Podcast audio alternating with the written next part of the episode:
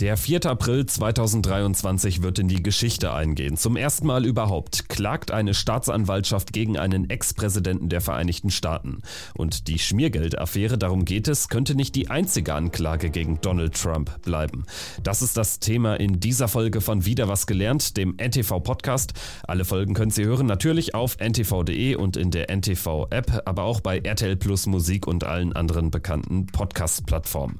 Um keine Folge mehr zu verpassen, können Sie einfach einfach in der NTV-App die Podcast-Push-Nachrichten abonnieren. Ich bin Kevin Schulte. Hallo. Das hat es noch nie gegeben zuvor. Zum ersten Mal in der Geschichte der Vereinigten Staaten muss sich ein US-Präsident in einem Strafverfahren vor Gericht verantworten. Donald Trump wird von der Staatsanwaltschaft New York angeklagt. Es geht um Schweigegeldzahlungen an die ehemalige Pornodarstellerin Stormy Daniels. Die Vorgeschichte 2006 sollen sich Trump und Stephanie Clifford, so ihr bürgerlicher Name, bei einem Golfturnier kennengelernt, miteinander geschlafen und danach noch monatelang Kontakt gehabt haben. Trump spricht von falschen und erpresserischen Anschuldigungen. Die Zahlung an sich wird nicht angefochten von Trump. Es geht äh, darum, dass er sagt, er hatte gar keinen Sex mit ihr.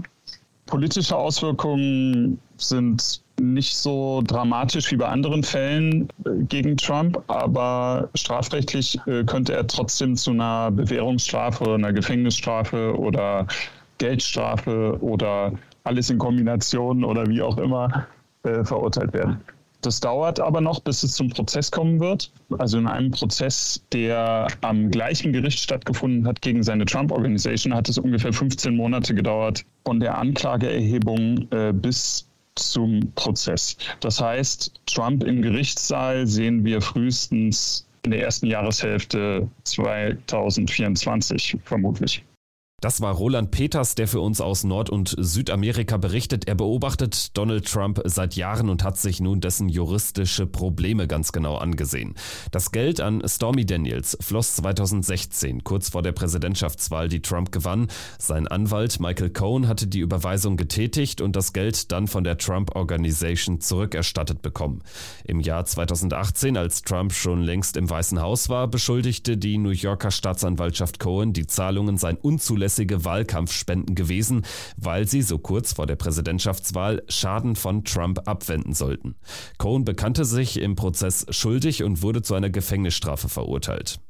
Als Präsident war Trump selbst vor Strafverfolgung damals geschützt. Er genoss Immunität. Jetzt geht es Bezirksstaatsanwalt Alvin Bragg offenbar um die Frage, ob nicht nur sein Anwalt, sondern auch Trump selbst gegen Gesetze zur Wahlkampffinanzierung verstoßen hat. Schon jetzt ist klar, dass der historische Prozess politisch extrem aufgeladen sein wird, weil Trump Anfang 2025 zum zweiten Mal ins Weiße Haus einziehen will. Man weiß auf jeden Fall, dass im ersten Halbjahr nächsten Jahres die Vorwahlen stattfinden zur Kandidatur der Präsidentschaftskandidaten der Parteien, also auch der Republikaner. Trump äh, bewirbt sich um die Kandidatur der Republikaner. Und dann werden die Vorwahlen stattfinden. Das heißt, der Prozess würde inmitten der Vorwahlen stattfinden und natürlich extrem, extrem politisch aufgeladen, weil er das versuchen wird, wie ja alles, was eigentlich gegen ihn vorgebracht wird, er immer versucht politisch zu nutzen, zu seinem Vorteil. Das ist auch die einzige Möglichkeit, die er hat. Äh, Flucht nach vorne und äh, versuchen, äh, das auszunutzen. Dass Trump verurteilt wird, ist aber alles andere als sicher. Manche Juristen halten es sogar für unwahrscheinlich und sehen in diesem Fall den rechtlich Schwächsten. Manche Trump-Kritiker seien regelrecht bestürzt darüber, dass ausgerechnet dieser Fall den Auftakt einer möglichen Anklagewelle gegen Trump bildet. So heißt es im US-Magazin The Atlantic. Sollte Trump in diesem konkreten Fall aber doch verurteilt werden, könnte er sogar trotzdem noch einmal zum US-Präsidenten gewählt werden. Das amerikanische Recht sieht nämlich vor, dass der Präsident theoretisch auch aus dem Gefängnis heraus regieren dürfte. Frei nach dem Motto, ich könnte auf der Fifth Avenue stehen und jemanden erschießen, ich würde trotzdem keine Wähler verlieren. Das hat Trump 2016 im Wahlkampf selbst gesagt über seine offenbar bedingungslos treuen Unterstützer. Juristisch verhindern, dass Trump ins Oval Office zurückkehrt, könnten auch andere pikante Fälle nicht, berichtet Roland Peters. Ja, es gibt so eine äh, Anklage noch wegen Verleumdung von einer äh, Frau, die er vergewaltigt haben soll in den 90er Jahren, die, äh, die ihn verklagt, verklagt hat, weil Trump sie beschimpft hat öffentlich wegen dieser Vorwürfe und sagt, sie sei eine Lügnerin. Das ist so ein Nebenfall vielleicht äh, politisch gesehen. Und dann äh, läuft noch der Prozess gegen die Trump Organization. Das sind alle Geschäfte von Trump zusammengefasst, die er ja während seiner Präsidentschaft seinen Kindern überlassen hat. Und der Prozess soll im Oktober stattfinden und mögliche Folge ist, dass seine Kinder und er, also seine erwachsenen Kinder und er keine Geschäfte mehr in New York machen dürfen und er mindestens 250 Millionen Dollar zahlen muss. Auch außerhalb von New York droht Trump juristisches Ungemach. In Georgia etwa ermittelt Bezirksstaatsanwältin Fanny Willis gegen den Versuch des ehemaligen Präsidenten, das Ergebnis der Präsidentschaftswahl 2020 im Bundesstaat Georgia zu beeinflussen. Trump hatte damals den republikanischen Wahlleiter Brad Raffensperger angerufen und ihn dazu aufgefordert, im Wahlbezirk Fulton County 11.780 Stimmen zu finden. Die hätte Trump gebraucht, um Joe Biden in Georgia noch zu überholen.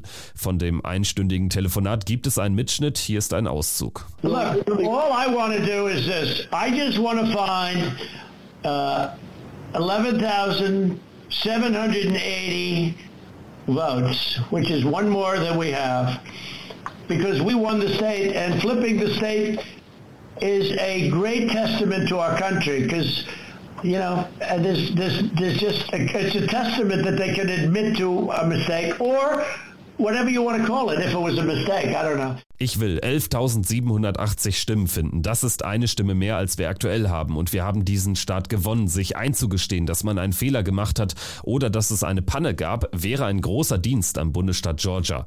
Das hat Trump seinem Parteikollegen damals am Telefon gesagt. Das könnte die äh, sogenannte berühmte Smoking Gun sein, mit der Trump dann überführt wird.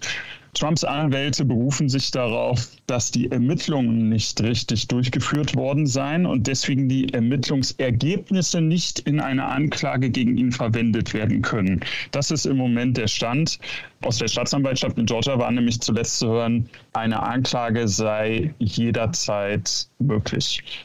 In diesem Fall kommt es jetzt darauf an, ob den Anwälten Recht gegeben wird, wonach die bisherigen Ermittlungsergebnisse nicht gegen Trump verwendet werden dürfen. Ist das der Fall, müsste der komplette Fall neu aufgerollt werden.